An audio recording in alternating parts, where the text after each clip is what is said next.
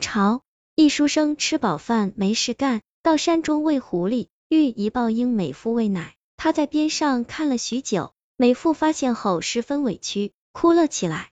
书生无奈带她回家，女人丧夫，二人便住到一起做了夫妻。书生第二天抱孩子时，发现他竟长着尾巴。书生名叫宋安，他家住临安县，家中十分富有。他以前读书也颇用心。但两次相视不第，就心灰意冷起来，从此不再热衷于考功名，喜欢四处游玩。有人给他介绍一美貌黄花闺女当妻子，他却不喜欢，说此女不够成熟风韵。有人笑他说：“年轻女子你不喜欢，难道你喜欢黄脸婆吗？”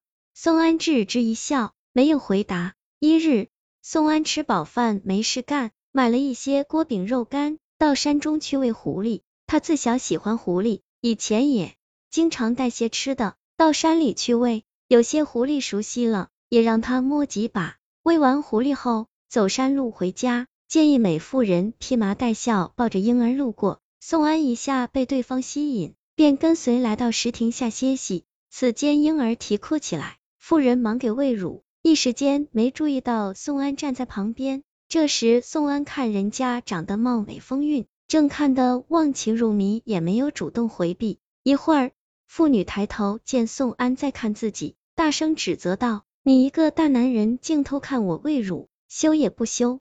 宋安自知失礼，赶忙道歉，然后背过身去。妇人喂完婴儿，突然想起自身的悲惨遭遇，便一下哭了起来。宋安便上前安慰一番，问妇人因为何事而哭。妇人便称自己的夫君早死。丢下了他孤儿寡母，因以后的日子没有着落，故此一下忍不住又哭了起来。宋安见对方哭得梨花带雨，心里极为难受，便说：若娘子不嫌我，便嫁给我一起过日子吧。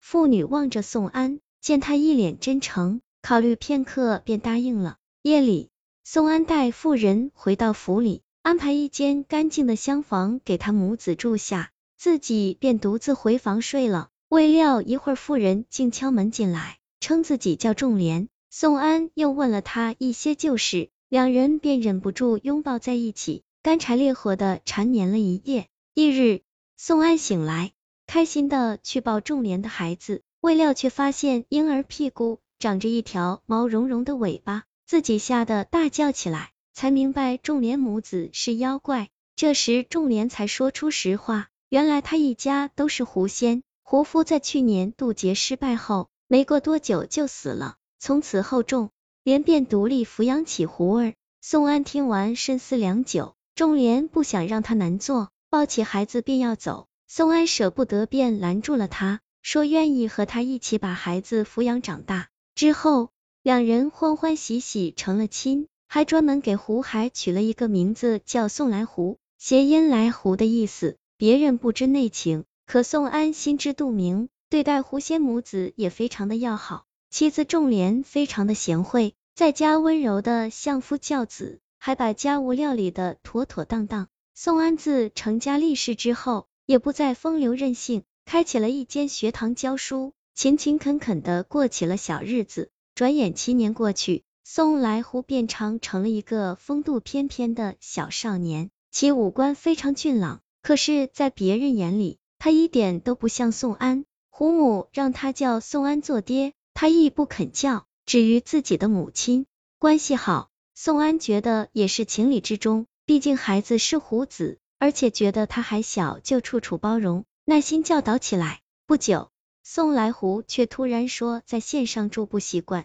要搬回深山里定居。宋安觉得山里物资难求，劝说不要去，可儿子仍是执意要走。宋安出于担心，便只能随他性子，带着家人收拾好行李，一起去到深山的石洞里住了下来。仲连母子本是狐仙，生于森林，一切倒是适应，可却为难了宋安这个凡人。他很快就水土不服起来，整日咳嗽，疲软无力，只能躺在洞中石床起不来。胡妻见状，便劝说宋郎：“你对我母子已算是仁至义尽了。”不如你就先行回家去吧，留我在这照料孩儿，等日后再哄他回去。